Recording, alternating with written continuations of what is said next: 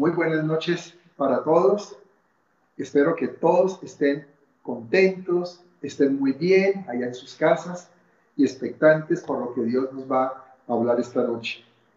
Realmente es un gusto cada, cada miércoles que nos reunimos eh, a través de este medio y poder llevar la palabra de Dios. Yo por eso agradezco a Dios que tengamos estos recursos para no dejar de estar ministrando lo que Él tiene para su iglesia. Vamos, vamos a orar para entregarle esta noche a nuestro amado Señor.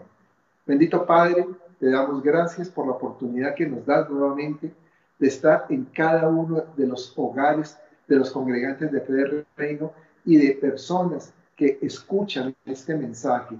Sabemos que tú eres un Dios poderoso que mueve las cosas para que podamos llegar a cada rincón, Señor.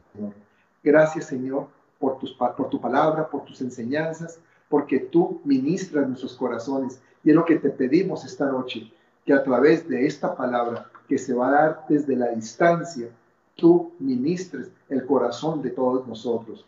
Gracias, Señor, porque a pesar de lo lejos que podamos estar, estamos en una sola unidad, en esa unidad de espíritu que puede provocar solamente tu Espíritu Santo. Te ponemos en tus manos esta reunión y esta transmisión, sabiendo que tú tomas el control de ella y que no vamos a tener ningún inconveniente y va a llegar exitosamente a cada casa para que el mensaje sea escuchado plenamente y produzca el efecto que queremos que produzca, que toque los corazones de cada persona y también que renueve la mente los pensamientos. Todo esto te lo ponemos en tus manos en el nombre de Cristo Jesús. Amén. Muy bien, pues esta noche está anunciado. Tenemos eh, una transmisión hecha desde Inglaterra, donde va a estar mi hija Julie compartiendo el mensaje. Antes de, de hacer una pequeña introducción al mensaje, quiero recordarles que el próximo miércoles vamos a tener un invitado especial, que es el profeta Pablo Guarín. Pablo Guarín es eh, también pastor de una iglesia en, España. él es argentino, pero radica en España y está de visita aquí en México. Y pues tenemos esa gran oportunidad y esa bendición de poderlo tener en nuestra casa el próximo miércoles. Poder estar eh, llevando una palabra profética en este ayuno para cada uno de ustedes. Yo sé que Dios va a hablar a través también de él. Bueno, pues esta noche hay un tema muy interesante.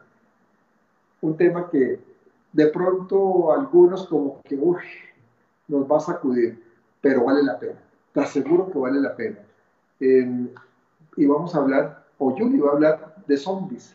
Ustedes dirán, ¿cómo así que zombies? ¿Sí? Van a verlo.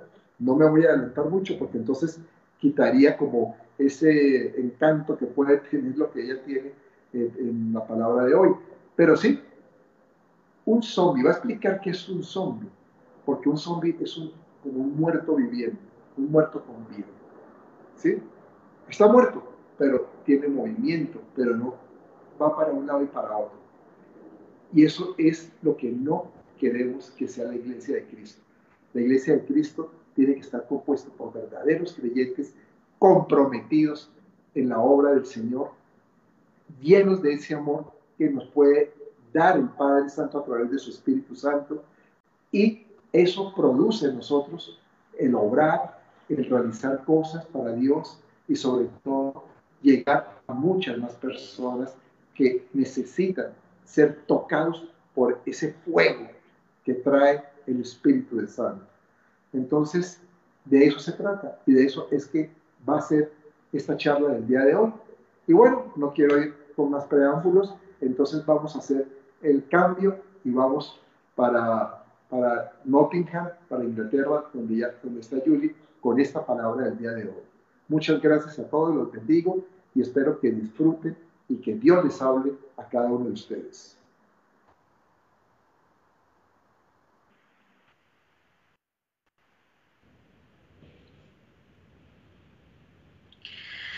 Pues muy buenas noches, familia. Eh, espero que estén todos muy bien todos muy bien. Eh, ha sido, ahora sí que es un honor, como siempre, el poder eh, tener este tiempo eh, en el cual podemos, a pesar de la distancia, unirnos en un mismo sentir y, bueno, pues aprender más del Señor. de verdad, gracias pues a todos ustedes por esta oportunidad, gracias a mis padres, gracias a mi hermano por la logística y, bueno, pues el día de hoy yo quería mm, hablar de un tema que me parece, me parece que el Señor ha estado impulsando mucho a que hablemos eh, y no es fácil, pero es muy interesante. y pues es algo que el Señor había puesto en, en, mi corazón ya desde hace un tiempo, que yo había hablado con, estaba hablando con mis papás, con mi mamá, eh, pues sobre todas las cosas que están pasando en la iglesia, más allá de fe de reino puntualmente, la, iglesia como, como cuerpo, ¿no? Y eh, pues el, tema de hoy habla sobre iglesia de zombies y hace mucho alusión a este, a este sentido de está la iglesia medio viva, medio muerta, ¿cómo está la iglesia? Entonces, pues bueno, eh, dentro de pues muchas de las cosas que he escuchado de la iglesia en, este tiempo de, pandemia, eh, hay un, mensaje como continuo de que Dios está haciendo una distinción, ¿no? Está separando los que son de los que no son. Hace unos años una, una profeta que, queremos mucho nos habló de que Dios está separando ovejas de las cabras. Y, y yo creo que los últimos quizás 10 años de la iglesia ha sido un proceso eh, el Señor ha estado como distinguiendo entre, entre diferentes tipos de, personas que lo buscan a Él. Em, bueno, desde finales del año pasado es algo que hemos estado hablando.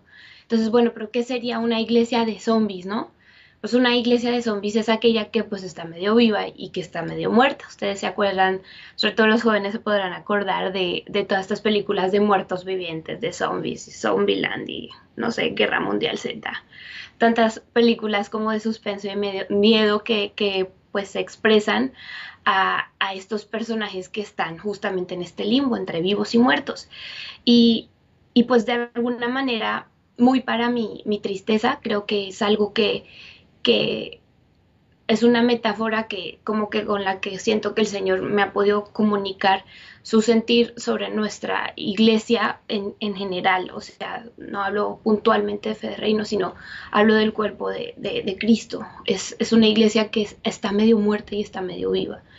Y es una iglesia para la para la que la que busca que busca a Dios para lo que le conviene, como que apela al Espíritu Santo cuando necesita como su poder, pero le tiene miedo al, fuego, al fuego, purificador del Espíritu Santo.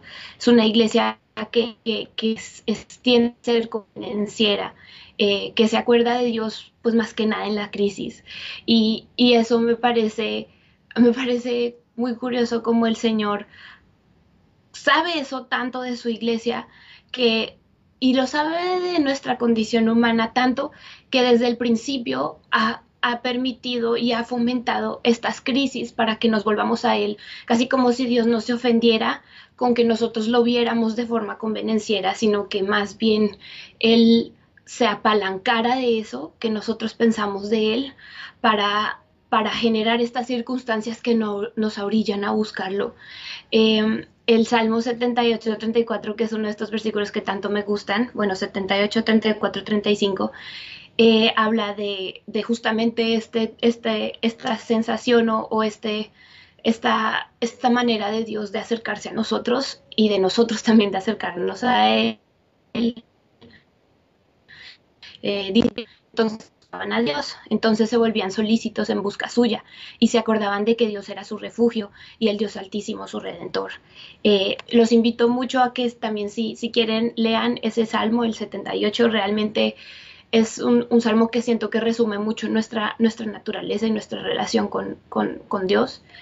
Y pues eh, ahí se expresa mucho cómo el Señor se apalanca de nuestra nuestra condición de zombies para justamente otra vez atraernos a, Él a través de estas dificultades que estamos eh, enfrentando. La pregunta sería, ¿tendrá Dios que hacernos morir por siempre?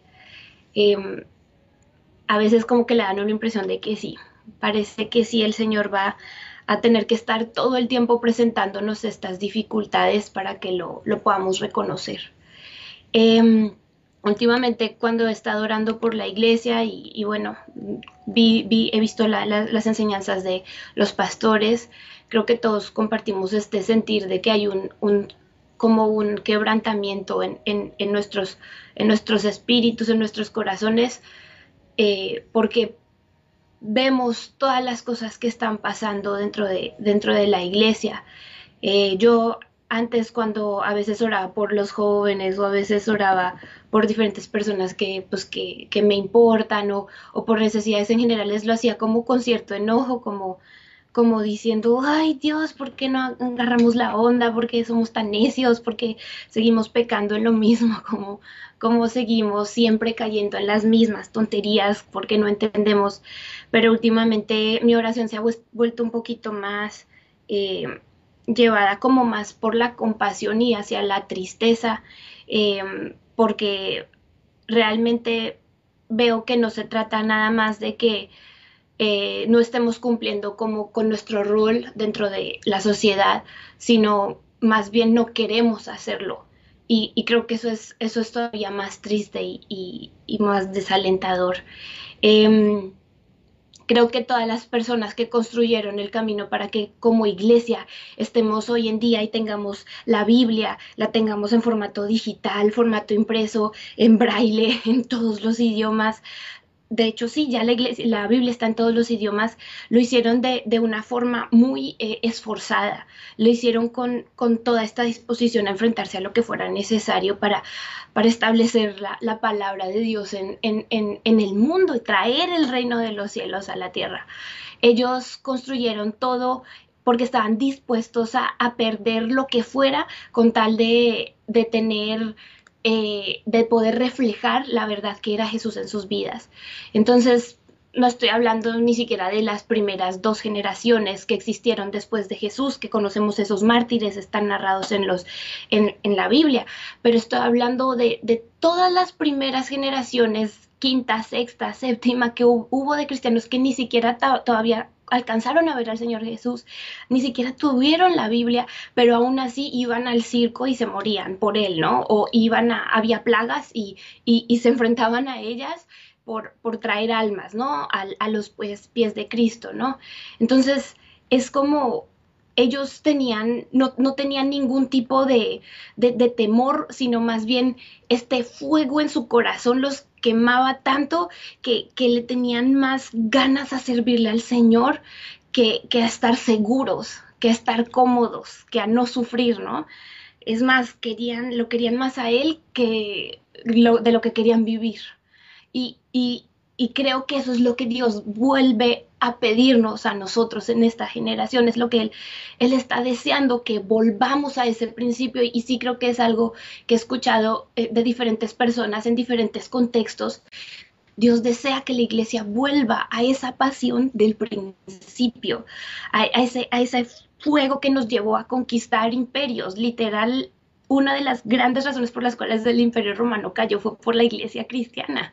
Y, y, cómo es posible que teníamos ese poder de influencia y ahora que nos hemos convertido, ¿no? Los cristianos de la iglesia primitiva siempre serán un referente para todos nosotros. Eh, los que eh, estaban de Nerón, de Derio, ellos perdieron títulos, ellos perdieron propiedades, eh, y eventualmente al final perdieron la vida y, nosotros a veces no queremos y, empezando ahora sí que como, como siempre decimos, pero, pero sí es real, empezando por ahí, que un poco nuestra reputación, ¿no? Eh, no queremos que un, un, amigo, un conocido tenga esta referencia de que nosotros quizás tenemos esta pasión desbocada por Jesús, porque eso no es tan, no está tan, como tan ad hoc con, con los estándares de, de, nuestro entorno social, ¿no? No es tan cool o, o no es tan, eh, tan ad hoc con, con, la religión de mis papás o de mi, mis, mis, abuelos o, o de mis amigos. Entonces no, no me estoy refrenando ¿Y cómo es posible que había estas personas que estaban dando todo por el nombre de Jesús y que a nosotros nos cueste hasta trabajar, así como sacrificar un poco nuestra reputación, ¿no? O nuestro nombre. Em, ¿Qué iglesia va a encontrar Jesús si viniera hoy a tu casa? Es, es mi pregunta, porque tú eres la iglesia, ¿no? ¿Qué es lo que él encontraría? Si él hoy fuera a tu casa, ¿qué es lo que Jesús encontraría? Eh, algo que, también nosotros hemos eh, discernido y que hemos visto es que mm, eh, el espíritu del temor ha entrado en la iglesia y esto no es una novedad y no es algo extraño. Creo que todos lo hemos visto, sin embargo quizás no nos dimos bien cuenta de, cómo. Em, lo hemos estado justificando con nuestras racionalidades y como lo decía eh, pues la pastora el domingo, o sea, hemos estado viendo estas noticias, nos han estado alimentando y así hemos permitido que este temor se, crezca en nuestros corazones. Em, sin embargo, ¿por qué le estamos permitiendo al temor entrar de esa manera cuando ya tenemos todo este conocimiento de lo que el Señor nos ha prometido en su palabra para nuestras vidas? ¿Por qué, le estamos poniendo más atención y estamos creyendo más en todo esto que, que en las palabras de vida que, se supone están en nuestros corazones? Em, la iglesia primitiva algo que tenía era que cuando estaba en, medio de las crisis, ellos nunca dejaban de, orar y de buscar al Señor, era algo que ellos siempre hacían. Ellos eh, no era como que los convocaran y ellos llegaran ahí a la iglesia sin, sin ningún contexto de haber estado orando o algo así, no, ellos habían estado ayunando, habían estado orando y cuando se volvían a congregar porque menguaban un poquito estas persecuciones que les daban los, los, emperadores, los soldados, todos, ellos cuando se volvían a reunir, ellos ya tenían eso dentro de ellos, ellos ya estaban conectados con el Señor, entonces cada reunión que ellos tenían era muy poderosa y era muy fructífera. Eh, mientras se escondían o guardaban sus vidas, ellos estaban en continua oración y ayuno y ellos necesariamente tenían la Biblia que nosotros tenemos, no tenían todo este apoyo que nosotros tenemos. Ellos tenían por ahí fragmentos de las cartas de la ley, tendrían la ley, fragmentos de las cartas de los apóstoles, a lo mejor sí tendrían la carta completa, una carta o dos cartas, pero con ellos, para ellos era suficiente este material para mantenerse unidos. Em, creo que es importante que todos hagamos una, una reflexión de, de, qué vida espiritual estamos llevando en, en, todos, en todos estos momentos. Eh, ese temor ha revelado nuestra verdadera naturaleza, el temor que hemos estado experimentando justificadamente ha, ha revelado lo que de verdad hay en nuestras vidas. Eh, yo quisiera, no quiero que me, bueno, si me quieren responder, pónganlo en los comentarios, se vale balconearse, pero pues preguntarles qué porcentaje de tiempo que, hemos permanecido en casa hemos usado pues para orar y buscar a Dios, ¿no?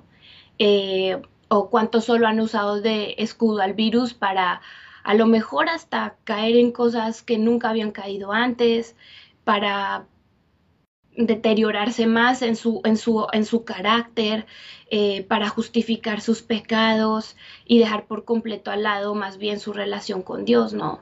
Em, a lo mejor mucha gente dice, uy, no, yo tengo miedo de ir a la iglesia, pero si me invitan a mil otras cosas, a eso no me da tanto miedo, me pongo mi cubrebocas y voy, ¿no?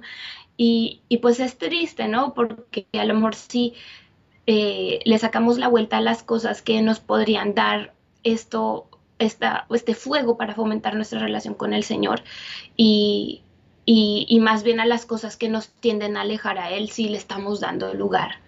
Eh, yo, y yo no estoy aquí diciendo tú a tú a tú, yo creo que cada quien sabrá lo que hace o no hace, pero sí que triste pensar que quizás este temor, más allá que, que, que esté uno justificado o lo que sea, lo único que haya hecho en tu vida es alejarte de Dios en este tiempo, ¿no? Que te haya puesto más bien, te haya ayudado a pensar en nuevas formas de ofender a Dios en vez de nuevas formas de, agradarlo, ¿no? Eh, creo que es muy peligroso sacar tiempo en esta pandemia para, más allá de, de, que para refugiarnos de este mal, sino para, para lastimarnos y pecar más. Creo que es más peligroso matar nuestra alma que, matar nuestro cuerpo y, creo que muchas personas, para muy mi tristeza y de la iglesia, han usado más este tiempo para, para ver cómo, o sea, cómo eh, encuentran formas de evadir la realidad en vez de buscar la verdad que está en Jesús. Eh, preferimos evadir estas circunstancias que nos parecen tan horribles y nos sumergimos en estos pecados que nada más nos destruyen en lugar de buscar la verdad que, nos puede dar vida, que es Jesús. Eh, está, ahí estaba pensando, le hemos construido monumentos al temor, hemos elaborado tantos análisis del virus, pero ojalá, ojalá si escudriñáramos las cosas que no entendemos de la Biblia, ojalá como vemos todas estas estadísticas y vemos lo que está pasando aquí y allá y escuchamos, pues tratáramos de entender mejor qué es lo que Dios nos ha querido decir durante tantos años a través de este libro que ha estado siempre en nuestra casa. Ojalá cómo lavamos nuestras manos o le tenemos miedo al contacto con extraños, buscáramos evitar pensamientos que solo destruyen, lavando más bien nuestras mentes. El Dios eh, de más de uno en este momento se ha convertido en ese virus, porque es en quien más invierten tiempo o lo pierden. y pues ojalá así como le oímos a los abrazos camináramos hacia la oración unos por otros. Em, la gente tiene esta idea como toda equivocada de que Dios cierra el camino para acercarse a Él y que hoy todo se pone tan, tan complicado. Eh, sin embargo, si lo que dice Jesús es cierto, tenemos completa capacidad de hacer la voluntad de Dios y más bien hay un tema de nuestra propia voluntad. Eh, quiero que vayamos a Efesios 3:20. Em, aquí dice, al que puede hacer muchísimo más que todo lo que podamos imaginarnos o pedir por el poder que obra eficazmente en nosotros. Entonces el tema no es de que ustedes puedan, de que tengan las habilidades, de que el Señor los haya empoderado, sino más bien de que tomemos esa decisión de hacer las cosas, porque hay un poder que obra eficazmente en nosotros. Y si creemos lo que la Biblia dice, ese poder es verdadero. Entonces, así que si no estamos buscando más a Dios que las noticias del virus es porque no queremos. si, si nosotros estamos tomando otras prioridades, totalmente es nuestra voluntad y, y, creo que es también momento de quizás reventarnos más burbujas. Eh, es, muy fácil echarle la culpa al diablo de todo, es muy fácil echarle la culpa a nuestra carne como si fuera un ente externo a nosotros mismos, porque hay veces siento que la gente también dice, ay, es que la carne, ¿no? Me hizo, y es como, no, no, amigo, o sea, la carne está dentro de ti. y, se supone que tú deberías de dominar esa carne, ¿no? Entonces, es, eh, hemos adquirido esta muy mala costumbre de hacer externa las responsabilidades de nuestras acciones. Fue el diablo, fue esa carne, fue el mundo.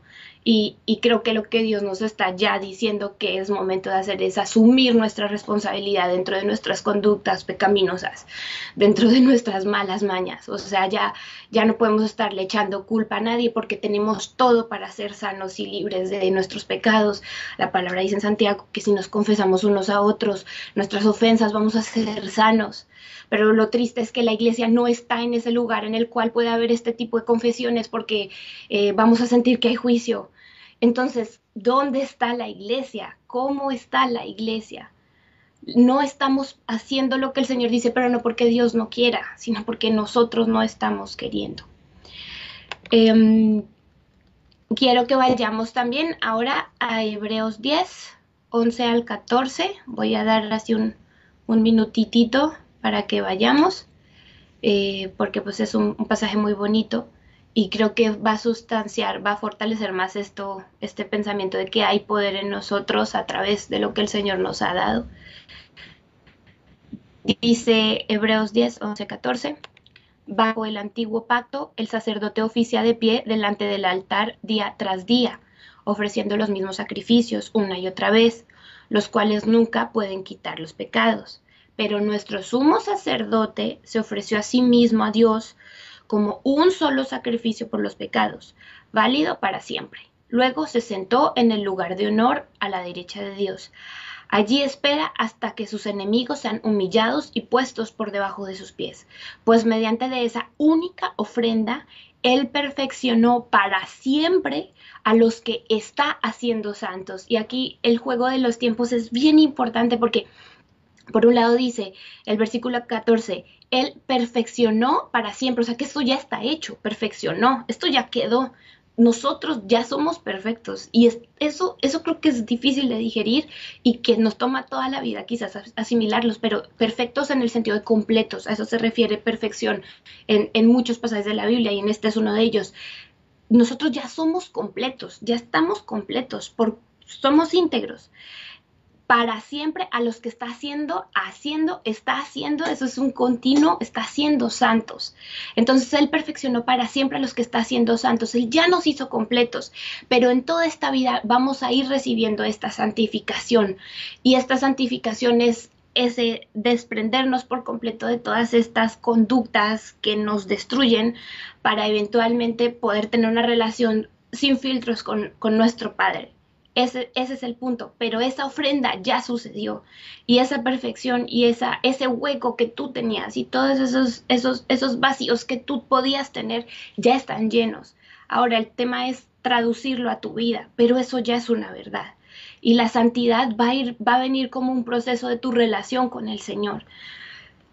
No estamos, eh, perdón, perdón, Él ya nos ha hecho perfectos para siempre mientras nos santifica.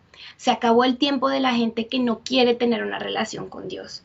La puerta siempre ha estado abierta, pero si llevas meses, años conociendo a Jesús y todavía no te interesa una relación con Él, esto se puede ver muy fácil en que no te gusta orar, en que permaneces pues necio sin querer ser sano, en que no quieres leer la Biblia o que te fastidia mucho buscar a Dios, deja de considerar, por favor, que el cristianismo va a santificarte por el hecho de escuchar enseñanzas, por el hecho de ir a un lugar. De verdad, mejor ve a otra iglesia, o sea, ve a otra denominación, o más bien a otra, a otra religión, practica otra cosa. O sea, neta, esto no te va a servir porque Dios no te va a cambiar por estar yendo o escuchando eh, un servicio dominical o yendo a un servicio dominical. Él no te cambia por el hecho de ir y, sentarte, Él no te cambia por el hecho de ir y escuchar, Él te cambia por el hecho de hacer. Dice que no son los oidores, son, no, somos, no somos los oidores los que, los que lo buscamos, somos los hacedores, los que conocemos y los que podemos tener una relación con Él. No, no es el oír la palabra de Dios lo que te cambia, es el llevarla a cabo en tu vida. Y esto es una decisión de tu voluntad si bien estamos sí propensos a hacer muchas cosas, al final cada uno de nosotros sabe que cuando va a pecar hay un acto de la voluntad y uno es capaz de decidir si lo hace o no lo hace. Ahora, no se trata de que cada vez que uno peque o porque esto ya no, no puedo nunca acercarme a Dios, me voy a tirar a, al, al autoconmiseración y, ah, ya no, Dios no me merece y mejor, más bien no me merezco a Dios y, y Dios no, no tampoco me merece como hijo porque soy bien malo. No, no, no se trata de eso, se trata de, de ir construyendo día tras día este deseo de tener una relación con Él y de saber de Señor, si hice esto esta vez, neta, no deseo hacerlo la próxima vez, ayúdame. Y poco a poco el Señor va a ir cambiando tus hábitos, pero tú tienes que decidir. Em, creo que la Biblia es muy, muy enfática en que necesitamos tomar decisiones entre ser o no ser. Y quiero que eh, vayamos a Apocalipsis 3, del 15 al 19. Y creo que este lo hemos eh, también, se lo, esta enseñanza yo la había preparado ya con un tiempo, pero esta, este versículo lo he escuchado otra, otras veces últimamente y dije, creo que el Señor neta necesita que se haga este, este, este repaso porque la iglesia tiene que tomar decisiones. Dice, yo conozco tus obras Apocalipsis 14, perdón, 3, ¿qué dije? Sí, 3, 15, 19. Yo conozco tus obras, que ni eres frío ni caliente. Ojalá fueses frío o caliente, pero por cuanto eres tibio y no frío ni caliente, te vomitaré de mi boca. Porque tú dices, yo soy rico y me he enriquecido y de ninguna cosa tengo necesidad. Y no sabes que tú eres un desventurado, miserable, pobre, ciego y desnudo. Por tanto, yo te aconsejo que de mí compres oro refinado en fuego para que seas rico y vestiduras blancas para vestirte y que no se descubra la vergüenza de tu desnudez y unge tus ojos con colirio para que veas. yo reprendo y castigo a todos los que amo. Sé pues celoso, cuidadoso y arrepiéntete. Y estas son palabras del Señor, esto no me lo inventé yo, ahí está, échenle un ojo a Apocalipsis 3.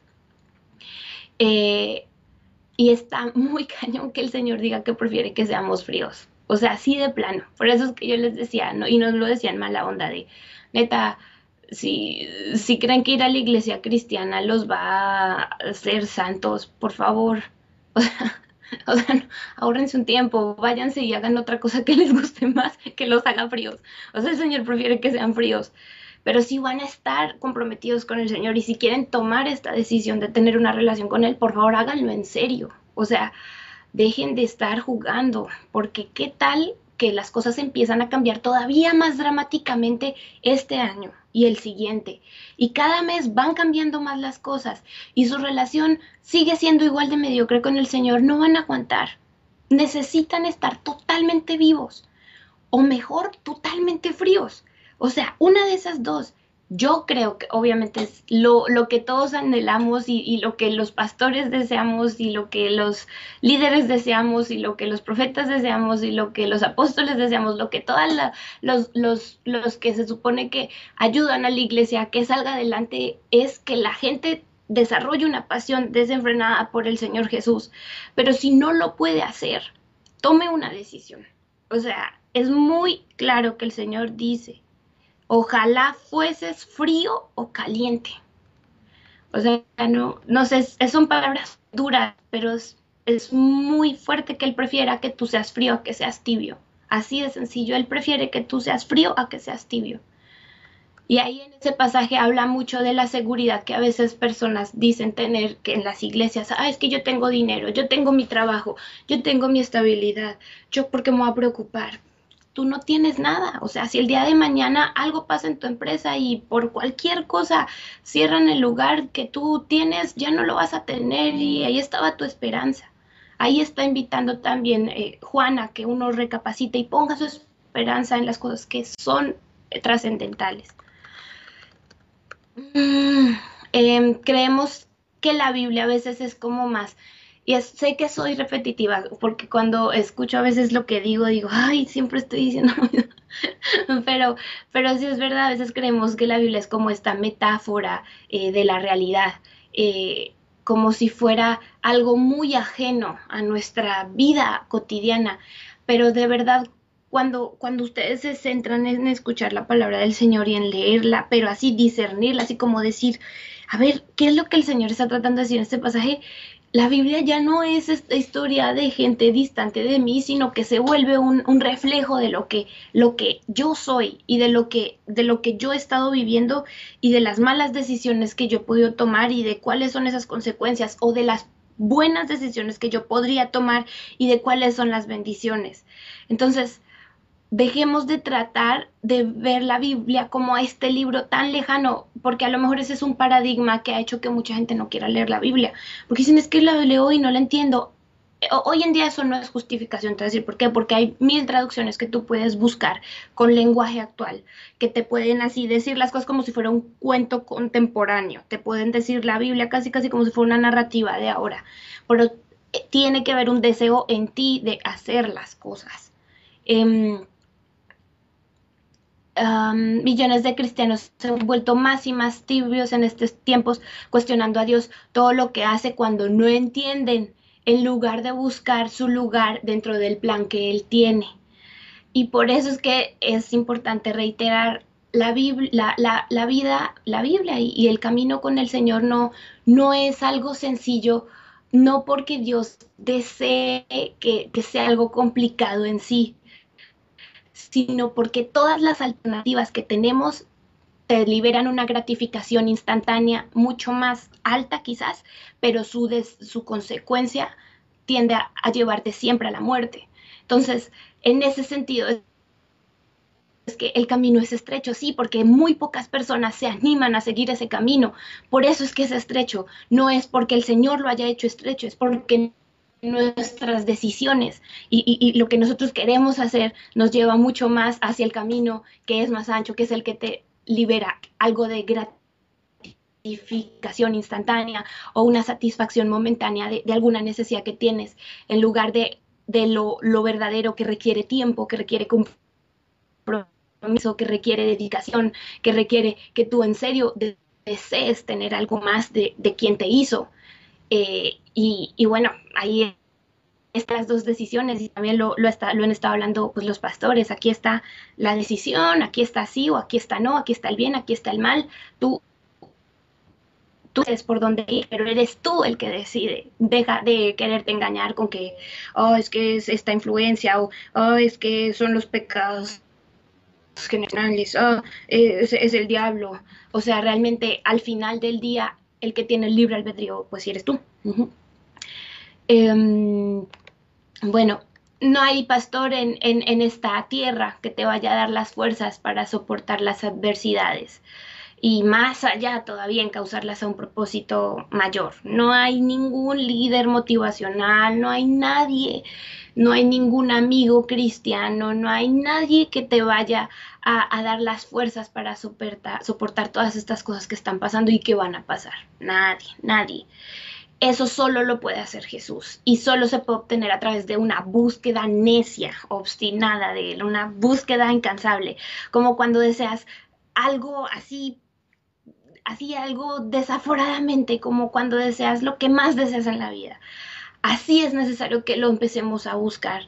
Em, yo sé que muchos de ustedes, o a lo mejor todos quizás, pueden pensar en un ejemplo. Es más, hagan este ejercicio, piensen en una cosa que han querido y que hasta que no la han obtenido, no se han cansado. O sea, hagan ese ejercicio, piénsenlo, hasta si quieren anótenlo, pero piénsenlo.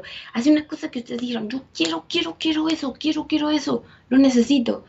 Y hasta que no lo obtuvieron, no descansaron. Em, pues si ya tienen esa idea en la cabeza, pues así, hagan de cuenta que así con Jesús.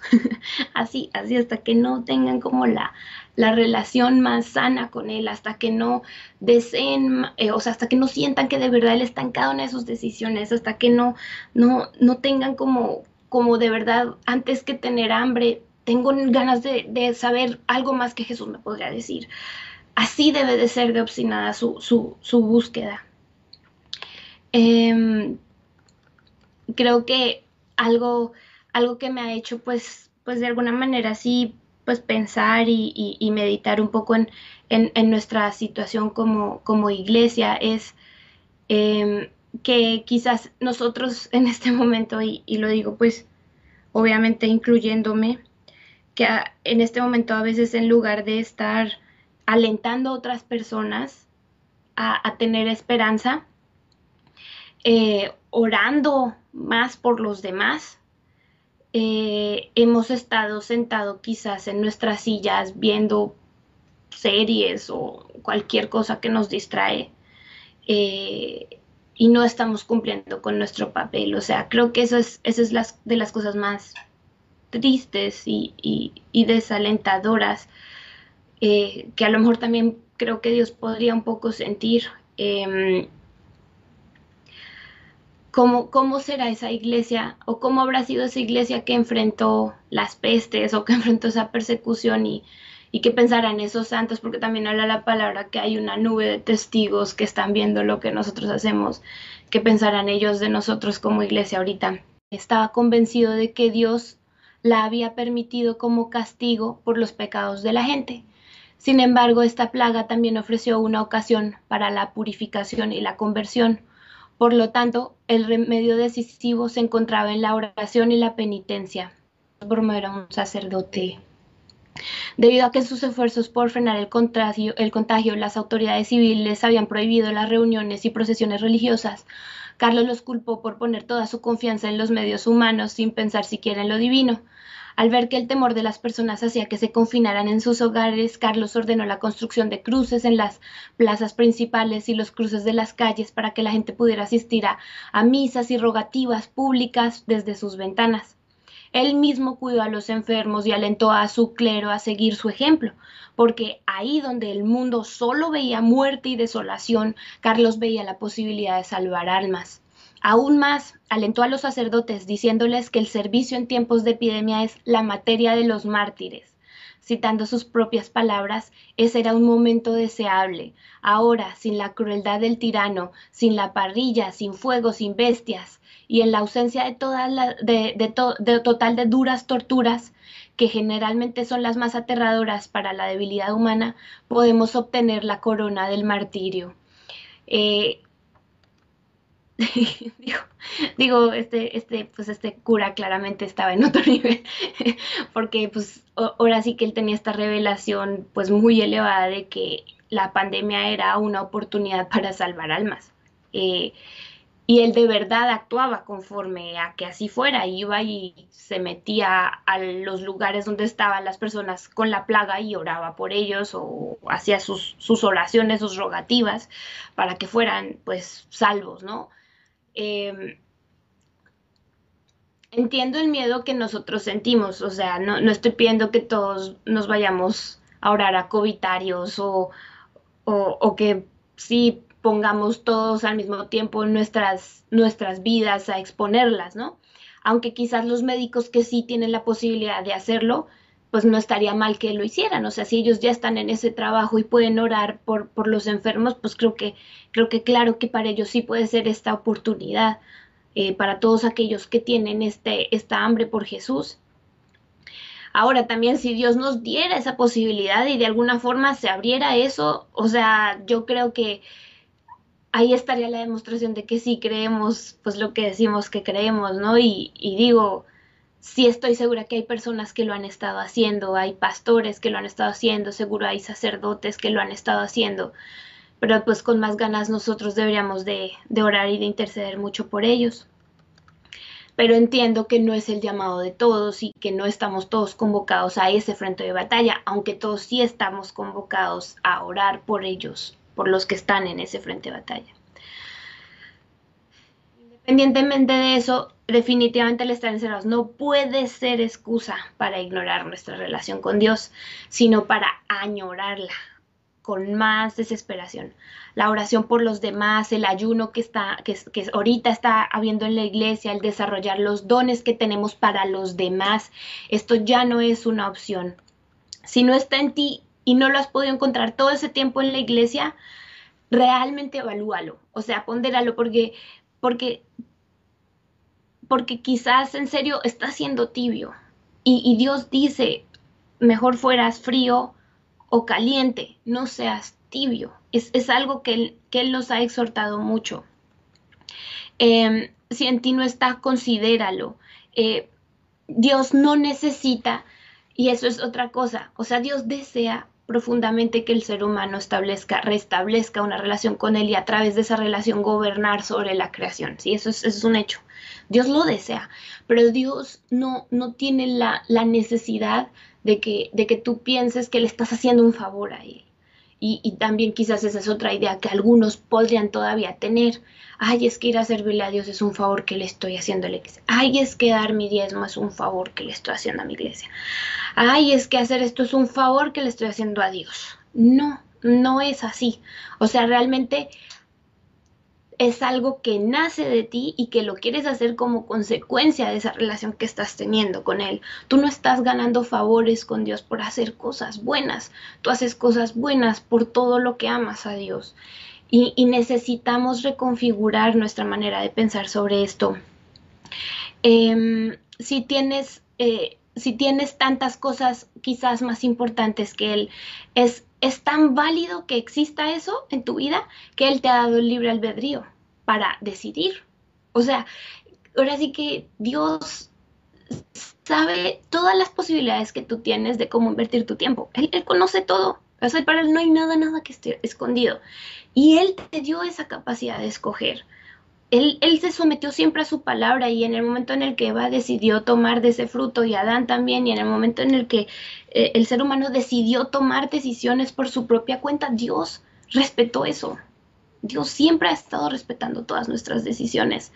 Entonces, realmente, o sea, si, si tú crees que estás viviendo más una vida de, ay, de estoy siendo reprimido y ni estoy haciendo bien esto ni estoy haciendo bien lo otro, o sea, o sea, no, no, no estoy haciendo un llamado al libertinaje ni mucho menos, sino más bien un llamado al análisis profundo de la verdad espiritual de cada uno, esa verdad que nadie más puede saber más que cada uno de los que están viendo esto, y, y que tomen decisiones y asuman esas consecuencias porque caminar con el Señor es hermoso y vale la pena y tiene muchas eh, hasta recompensas en vida, sí las hay, pero está lleno de todos los días tomar decisiones difíciles, tomar decisiones que ante los estándares de ética de ahorita de nuestro entorno, eh, pues están quizás muy, muy, muy en contra de, de, la media, ¿sí? Pero, pero vale la pena porque es verdadero. Y si esto es verdadero, ya, ya no hay más, ya esto es la verdad, esto es lo que vale la pena da tu vida por lo que es verdadero. Pero si tú en realidad más estás con esta, todavía hasta el día de hoy tienes esa mentalidad de que yendo a la iglesia, de que yendo a escuchar, de que siendo como religioso de una forma diferente y vas a obtener como un buen, una buena relación con Dios así de gratis, nada más por ir y escuchar, sin considerar nada, y aunque creas en Dios, porque también es que ahí dice, lo dice la palabra, dice que aún los demonios creen y tiemblan lo, creo que lo dijo Pablo. Aún los demonios creen y tiemblan. Creer en Dios no, no, no es tampoco, no significa eh, eh, tener una relación con Él. Puedes creer en Él y puedes ir a la iglesia y estar totalmente lejos del corazón de Jesús. Y eso es súper extraño porque no, no lo habíamos a veces pensado así quizás, pero así es, así es. Él te ha dado libre albedrío, por lo que puedes hacer lo que de verdad como tú consideres, pero es mejor ser frío que tibio, es mejor ser caliente que tibio. Deja de estar llevando una vida espiritual mediocre y tibia. No, no le sirves ni a Dios ni a nadie así.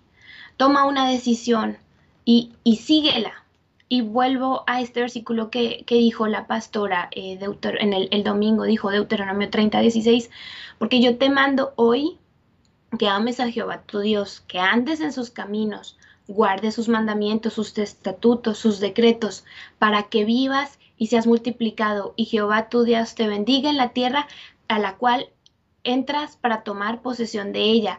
Pero tú necesitas tomar esa decisión de amar a Jehová tu Dios y andar en sus caminos y guardar sus mandamientos y buscarle.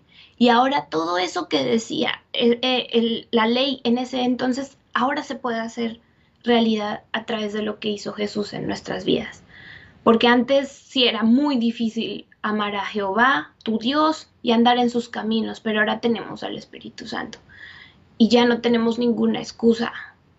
Entonces, eh, entiendo que quizás lo que, lo que he dicho no ha, sido, bueno, ustedes saben que luego yo me paso y me pongo muy, muy intensa, pero, pero realmente eh, sí las cosas cada vez están más complicadas y, humanamente hablando. Y, y, si tu fe no está muy bien puesta en, en lo que Dios ha dicho, y en, y en esa relación que tú tienes en Él y, esa, y si esa fe no se ve expresada en tus acciones y en tu cotidianidad, em, pues realmente creo que estás perdiendo el tiempo y, y, pues hay otras cosas que quizás podrás estar haciendo. O sea, el, el, Señor no, no necesita como tus, tus, tus migajas, ¿sabes? O sea, el Señor desea vidas comprometidas con Él y no está llamando a gente que no cometa ningún pecado y que sea perfecta en sí misma, porque eso no lo hay.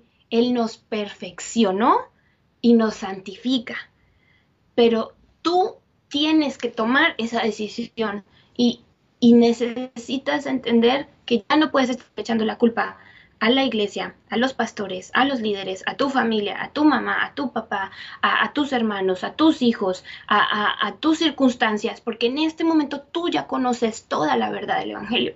Tú ya sabes qué fue lo que pasó al principio, tú supiste cómo fue la caída del hombre, tú supiste cómo vino Jesús a restaurar nuestra relación con Él, tú sabes el poder del Espíritu Santo, tú ya no tienes excusa. Entonces, toma una decisión, ora sobre esa decisión y camina sobre esa decisión.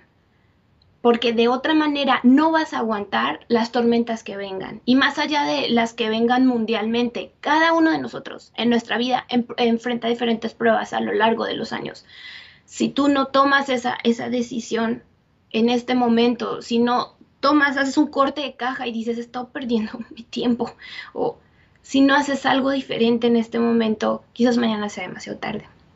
Entonces, eh, pues es eso, vale la pena, el Señor es bueno, el Señor es justo, es misericordioso. De verdad, yo aquí he experimentado el favor de Dios de tantas maneras eh, a, través de personas que me han extendido su mano para ayudarme, a través de, de apoyos, de, de, beneficios, a través de, o sea, yo he experimentado muchísimo el, favor de Dios, pero si hay algo que, que, últimamente ha crecido cada vez más en mí es ese deseo de acercarme a Él y no tanto de hacer que Dios haga lo que yo quiero, sino de ver cuál es mi papel dentro de todo lo que Él quiere. Así que te invito a que busques cuál es ese papel estelar que Dios tiene dentro de tu comunidad, dentro de tu familia, dentro de dentro del plan macro de Él. Busca cuál es el papel tuyo dentro de la voluntad de Dios. Ama ese plan más que tus planes para ti. Búscalo mientras Él puede ser escuchado, mientras Él puede ser buscado y encontrado. Búscalo, porque ahorita son tiempos en que si lo buscamos lo vamos a encontrar. Así como estuvieron hablando del testimonio de ese doctor que pide una seña, yo sé que el Señor está con ese deseo, porque desde todo el tiempo, yo he estado leyendo la, Biblia, he estado leyendo Éxodo y, y, de verdad ver cómo todo lo que Moisés iba diciendo iba sucediendo, todas esas señales, todas esas cosas, plagas y también agua de la roca, todos esos milagros el Señor los puede hacer si afirman de alguna manera nuestra, nuestra fe, pero necesitamos tomar una decisión inicial de creerle. O sea, nada sucede sin que el hombre no dice, ok, creo, ok, y, necesitas creerle y poner tus acciones en esa, en esa fe que dices tener. Em, no sé cómo, cómo vamos de tiempo. Creo que, ok, eh, como más o menos...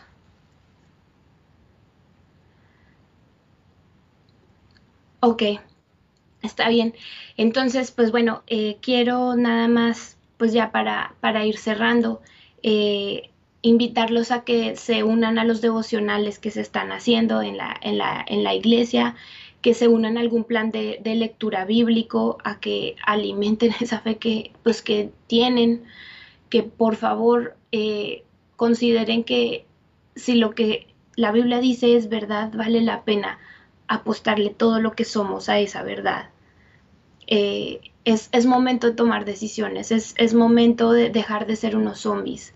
Eh, los zombies no, no, no producen nada y, creo que parte de la esterilidad quizás en algún área de tu vida es, producto de esa, de esa indecisión que, tú has traído hasta el día de hoy. Eh, por favor, evalúa por qué crees lo que crees y si tú sientes que tu fe es débil porque necesitas más pruebas o porque necesitas eh, más demostraciones, eh, yo creo que es válido pedírselas al Señor, siempre y cuando no sea nada más como por, como por tu ego, sino, sino por algo que el Señor puede mover una fibra en ti a través de algo, yo creo que es válido pedirlo bajo ese marco, pero no le pidas a Dios cosas nada más por como por molestarlo, o sea, ya lo digo en serio, porque hay, personas que nada más quieren tentar a Dios y no se trata de tentar a Dios, se trata más bien de como de, de, pedirle que ayude a tu fe, que quieres creer, que te ayude a tu fe. Y esa sí es una oración válida y hasta tiene un versículo de respaldo. Hubo una conversación creo que era el padre de un enfermo y, Jesús le dijo, eh, ah, y, él, y él le dijo, es que yo quiero creer, ayuda a mi fe, ayuda a mi fe.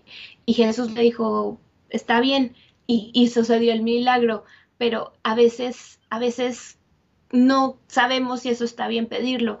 Yo te digo que si es con la intención de que tú restaures tu relación con el Señor, de que honestamente quieres, quieres confirmar la, la, fe que tienes, es válido pedirle a Él eso, pero no por tentarlo, sino más bien como, Señor, yo deseo creer, necesito que afirmes mi fe, afirma mi fe, Señor. yo creo que el Señor tiene misericordia de, de, ese tipo de peticiones cuando son honestas, em, no cuando son como nada más por tentarlo o por, pues sí, como jugando. Eh, y creo que es necesario que, que tú alimentes tu, tu, fe más que cualquier otra cosa, porque pues Dios, Dios no lo quiera, pero si el día de mañana por alguna cosa hay un apagón electrónico del internet en todo el mundo y te quedas sin capacidad ni siquiera de ver la, la, la, la predica en línea o, la enseñanza en línea, pero tu Biblia siempre la vas a tener ahí, una vela siempre vas a poder tener y, tu relación con el Señor siempre va a estar ahí. O sea, aunque tú no tuvieras nada, pero, pero tienes al Señor, lo tienes todo. Eh, y pues creo que esa es la esperanza más hermosa y por eso les invito a que, a que seamos así bien avivados en el Señor, a que dejemos de ser esa iglesia zombie, a que dejemos de estar atemorizados por todas las noticias que no es que no sean ciertas o no sé qué hasta qué grado, no, no vamos a cuestionar eso, pero no son la verdad sobre la cual nuestra vida está edificada. Eh, nuestra relación con, con, el que nos hizo es, el que, es la que edifica y sostiene nuestra vida. Por favor, no, no, no, seas, no seas flojo, por favor, desarrolla hábitos, sé disciplinado, busca al Señor mientras puede ser encontrado.